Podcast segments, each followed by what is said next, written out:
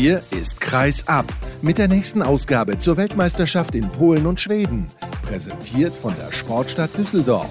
Mit brandheißen Stimmen und Analysen, so nah dran wie aktuell eben möglich. Und mit eurem Begleiter durch die Sendung, Sascha Staat.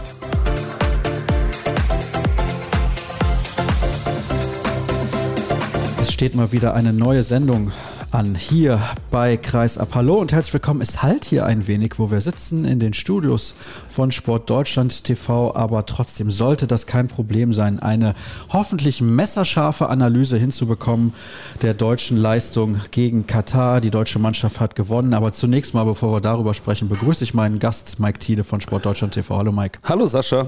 Ja, wir haben einiges zu besprechen nach dieser Leistung, die sehr, sehr wechselhaft war. Ein guter Start des deutschen Teams und so weiter und so fort. Aber vorher nochmal kurz der Hinweis auf patreon.com slash kreisab. Da könnt ihr dieses Format sehr, sehr gerne unterstützen. Da würde ich mich sehr drüber freuen. Und das ist auf jeden Fall eine gute Sache, finde ich zumindest logischerweise.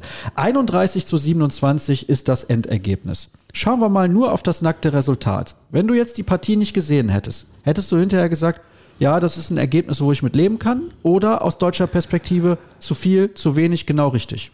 Also eigentlich ist es ziemlich egal, wie hoch man nachher gewinnt. Vier Tore reichen auch da vollkommen aus. Im Vorfeld hätte man mit Sicherheit mit einem etwas höheren Sieg gerechnet. Allerdings konnte man auch die Kataris nicht so richtig einschätzen.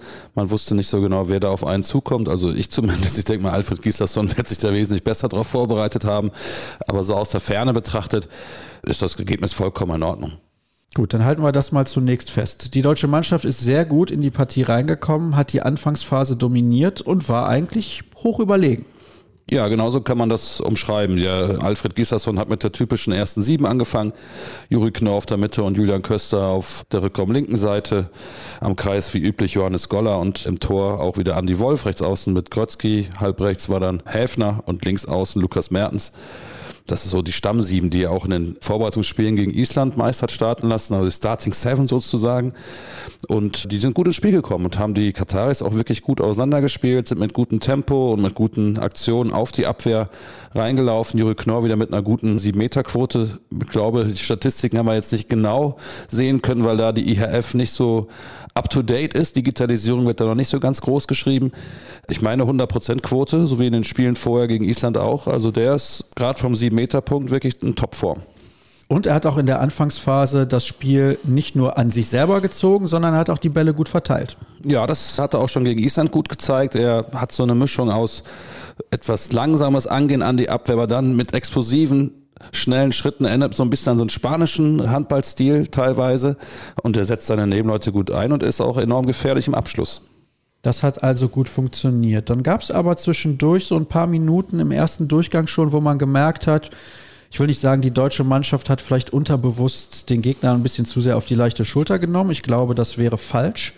Aber ja, wie ordnest du diese Phase in der ersten Halbzeit ein? Das ist immer schwer zu sagen. Man weiß selber manchmal nicht an der Seitenlinie, warum jetzt genau diese Fehler passieren, die die Jungs dann machen.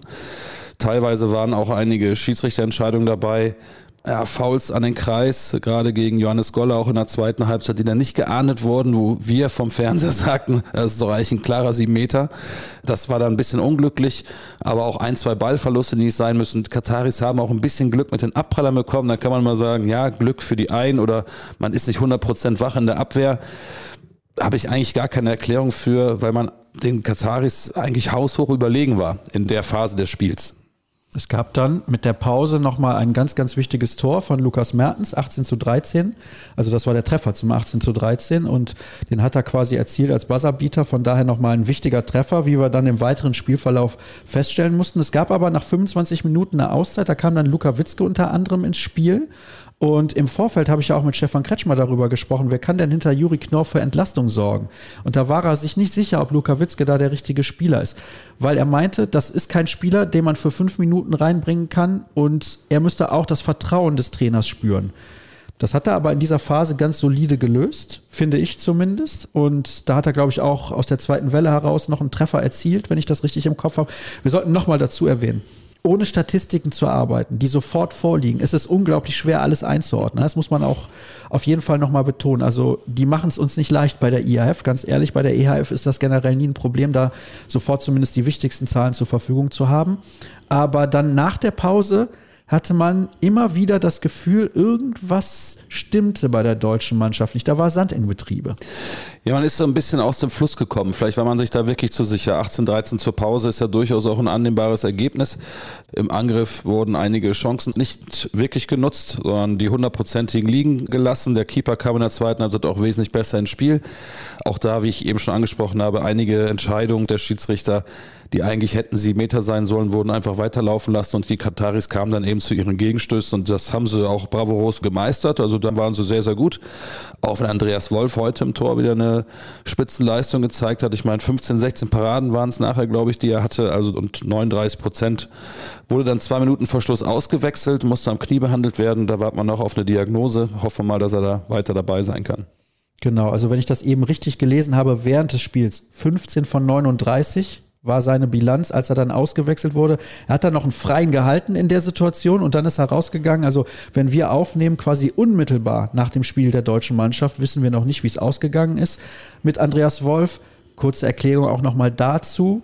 Ich bin morgen unterwegs, deswegen zeichnen wir jetzt schon auf. Ich werde dann gleich nach der Konferenz, die wir zusammen kommentieren für Sport Deutschland TV, noch nach Hause fahren und dann meinen Koffer packen. Und morgen bin ich auch schon mit einem Gast verabredet. Diese Sendung hört er dann am Sonntag. Und ja, das ist alles ein bisschen organisatorisch schwer. An diesem Wochenende bitte ich zu entschuldigen, aber manchmal ist das eben so. In der 40. Minute hat Alfred Giesers dann eine Auszeit genommen, weil er gemerkt hat, Katar kommt immer mehr ran. Da stand es, glaube ich, ich weiß es nicht, zwei Tore vor waren es für zwei Deutschland. Oder drei. Ja.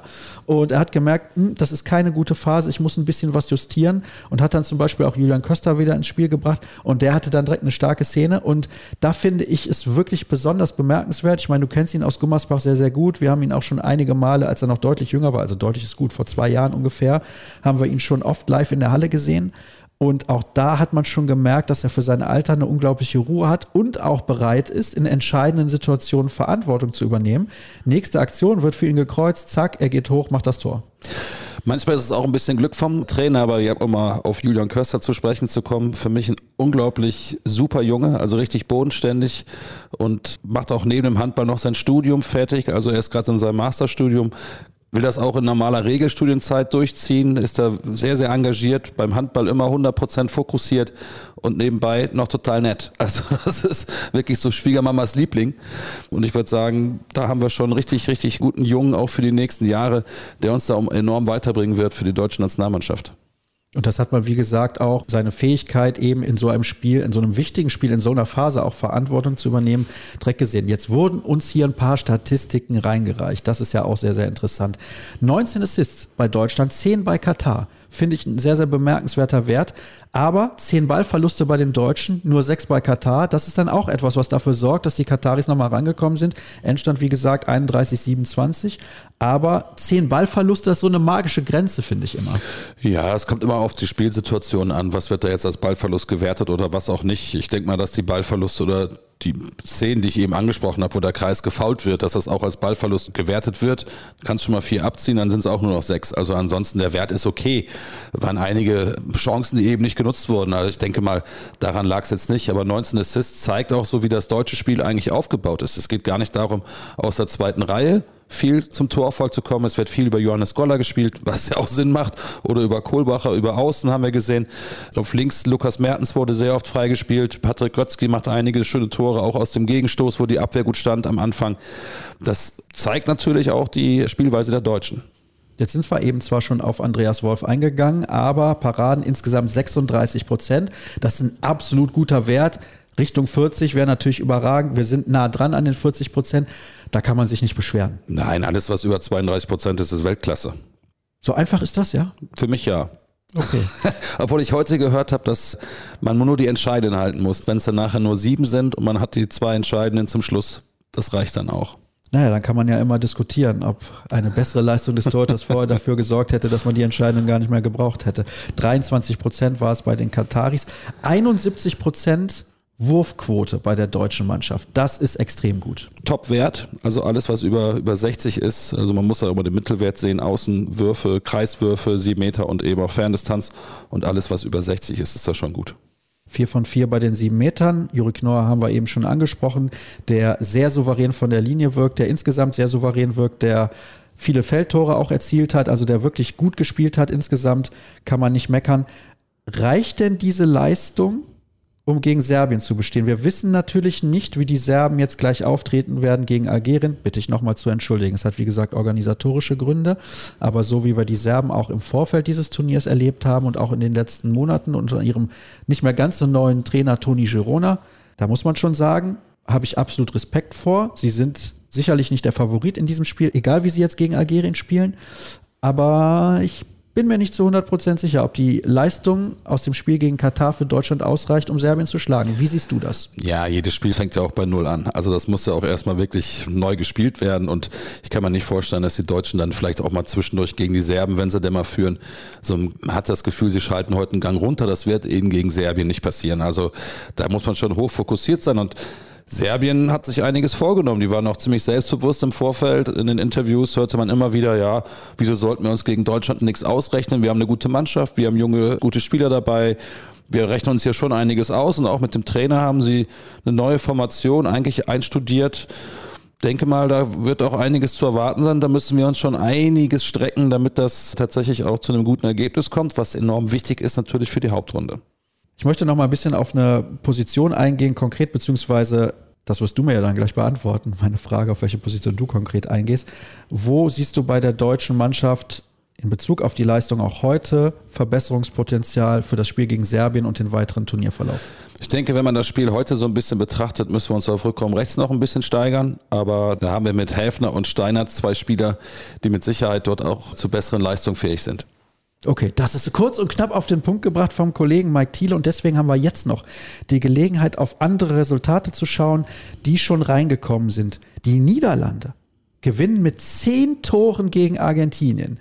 Ich habe die Niederlande durchaus stark eingeschätzt, aber dass die Argentinien mit 29 zu 19 von der Platte fegen, das hätte ich nicht gedacht. Ich habe das Spiel jetzt nicht gesehen. Wir haben uns tatsächlich auf Deutschland fokussiert jetzt gerade in der letzten Stunde, aber ja, Niederlande war vor der WM auch schon so ein kleiner, ja nicht Geheimfavorit auf eine Medaille, aber schon ist mit denen zu rechnen. Das haben sie auch schon gezeigt in den letzten Auftreten international. Warum nicht? Argentinien konnte ich auch vor der jetzigen Weltmeisterschaft überhaupt nicht einschätzen. Daher müsste ich das Spiel sehen, um das näher beurteilen zu können. Trotzdem finde ich insgesamt das Ergebnis beeindruckend. Also ohne die Partie gesehen zu haben, muss ich sagen, zehn Tore Sieg für die Niederlande, Hut ab. Ja, das ist ein Ausrufezeichen. Ja, denke ich auch. Dann haben wir noch ein Sieg der USA gegen Marokko. Da wussten wir auch vorher nicht, wie wir beide Mannschaften einschätzen sollen. 28 zu 27 haben die USA gewonnen. Und wir sollten nicht vergessen, in dieser Gruppe noch dabei sind Kroatien und Ägypten. Und gehen wir mal davon aus, dass sowohl Kroatien als auch Ägypten auf jeden Fall Marokko schlagen werden, sind die USA in der Hauptrunde. Ja, das freut mich für die Amerikaner, die sich ja auch so ein bisschen den Fokus gelegt haben auf die Olympischen Spiele in Los Angeles 2028. Ich denke mal, die werden da eine gute Rolle spielen oder die wollen zumindest eine gute Rolle spielen bei den Olympischen Spielen. Das ist ja deren, ja, deren Hauptaugenmerk, wie sie jetzt ihre Nationalmannschaft aufbauen wollen.